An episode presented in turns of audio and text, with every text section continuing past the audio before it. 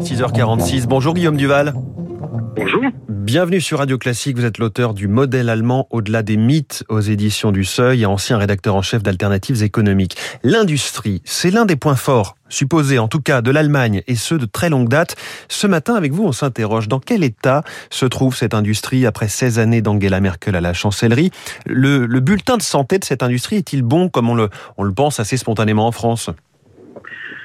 Oui, on le pense en France et, on a raison parce que c'est quand même euh, son état est impressionnant. Donc l'Allemagne, c'est euh, un, un, Européen sur cinq. Euh, c'est plus de la moitié de l'industrie automobile de, de l'Union à 27. la France, c'est 10%. Hein. Euh, c'est quasiment la moitié des équipements électriques, c'est quasiment la moitié des machines et des équipements pour, pour l'industrie. Donc c'est une concentration de, de force industrielle extrêmement impressionnante, notamment par rapport à la France qui s'est beaucoup désindustrialisée dans, dans l'intervalle. Euh, c'est vrai, vous l'avez souligné, c'est une histoire ancienne, mais quand même, euh, sous euh, Angela Merkel, euh, ça s'est poursuivi et ça s'est même accentué dans des domaines comme ceux que je viens d'évoquer. Oui, on pense à l'automobile, on pense aux machines-outils, ce sont toujours des, des secteurs solides, très exportateurs aussi. Oui, ils sont très exportateurs, mais c'est justement peut-être une des faiblesses pour l'avenir, c'est-à-dire qu'ils sont très exportateurs, notamment au-delà de l'Europe et, et notamment aux États-Unis et, et, en Chine. Hein, donc, euh, il se risque d'être. Enfin, d'une part, il y a un ralentissement aujourd'hui euh, de la dynamique économique chinoise, hein, donc qui a été très impressionnante pendant les les 20-25 euh, dernières années, et d'autre part, euh, l'industrie allemande risque d'être broyée euh, par euh, la dispute qu'il y a entre euh, les États-Unis et la Chine et la volonté de découplage des uns comme des autres vis-à-vis de la Chine, alors que la Chine était devenue un débouché extrêmement important pour oui. les industriels allemands. Ces tensions géopolitiques, ça doit amener l'Allemagne la, à changer de politique, à se rapprocher au niveau de ses débouchés, se rapprocher de ses voisins? Oui, euh, dans la mesure où effectivement euh, l'Europe, par exemple, euh, représentait plus de la moitié des excédents extérieurs allemands au début des années 2000, aujourd'hui elle n'en représente plus que 5%. Hein. Donc euh, les Allemands euh, exportent toujours vers leurs voisins, mais ils apportent beaucoup et c'est quasiment équilibré aujourd'hui.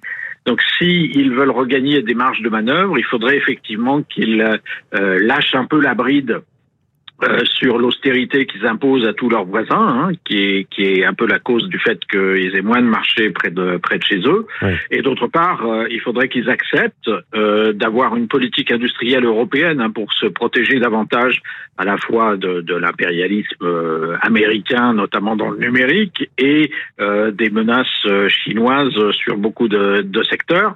Alors, sous Angela Merkel, la politique allemande avait déjà évolué sur ces deux plans, hein, donc le le gouvernement allemand avait réagi moins bêtement à la crise du Covid-19 qu'à euh, la crise de la zone euro. Hein.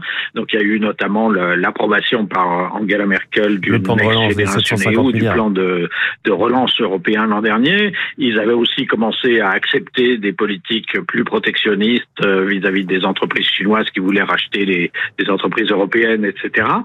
Euh, il faudra voir après les élections si euh, ce mouvement se développe, cette évolution se développe, ou au contraire est freiné. Ça va dépendre beaucoup des coalitions ouais. qui sont en place. Quel chantier euh, industriel la France et l'Allemagne pourraient mener à bien ensemble dans les années qui viennent? Certains chantiers sont lancés hein, dans les semi-conducteurs, dans les batteries. Est-ce que ça, ça va avancer? Est-ce qu'il y a d'autres domaines qui vont se développer? Oui, enfin, il y a beaucoup d'annonces dans tous ces domaines. Ce qu'on a constaté jusqu'ici, c'était qu'il était très difficile de travailler entre les Français et les Allemands euh, de manière sérieuse sur des plans industriels. Hein. Donc, il y a Airbus, mais c'est un peu l'exception et encore, c'est toujours euh, très difficile au sein d'Airbus même de, de, coopérer. Donc oui, il faudrait euh, travailler dans le numérique, euh, au-delà même euh, de simplement les, les, batteries et les semi-conducteurs, sur les logiciels, euh, artificielle européen. Mmh. Et il faudrait coopérer dans les secteurs que, que vous évoquez. C'est vrai qu'aujourd'hui, le déséquilibre est tel entre la France et l'Allemagne sur le plan industriel que peut-être finalement ça devient plus facile qu'à une époque où les choses étaient plus équilibrées. On, on a vu tout de même avec l'avion de combat du futur que voilà ce genre de projet est toujours très tendu, mais il semble qu'il se soit un petit peu débloqué. Oui, on vient de le voir aussi avec les sous-marins. Hein. Donc euh, l'histoire de, de l'Australie, c'était une concurrence entre euh, euh les sous-marins français et les sous-marins allemands euh, à l'origine. Le hein. constructeur TKMS. Si on avait oui. coopéré pour prendre ce marché, peut-être que l'évolution aurait été différente aujourd'hui. Hein. Mais et est-ce qu'on peut faire aussi plus de, de franco-allemand, par exemple, dans le train? On, on, sait que l'ouverture à la concurrence va arriver vite. Alors dans le train, c'est un des secteurs où, où, on a déjà essayé et où ça a échoué jusqu'ici, mais c'est vrai que c'est un enjeu là aussi très important dans la mesure où c'est un des secteurs où justement euh, la Chine est en train de monter en puissance. Enfin, il y a déjà les, la Corée aussi, mais euh, la Chine est en train de monter en puissance pour euh, offrir des trains avec des technologies d'ailleurs qui avaient été transférées par les Allemands principalement, euh, pour offrir des trains à l'échelle internationale. C'est vrai que si on ne réussit pas à coopérer sur les trains à grande vitesse, euh, entre nous, on risque d'être balayé sur les marchés mondiaux. Guillaume Duval, invité du Focus Echo de Radio Classique ce matin. Merci beaucoup.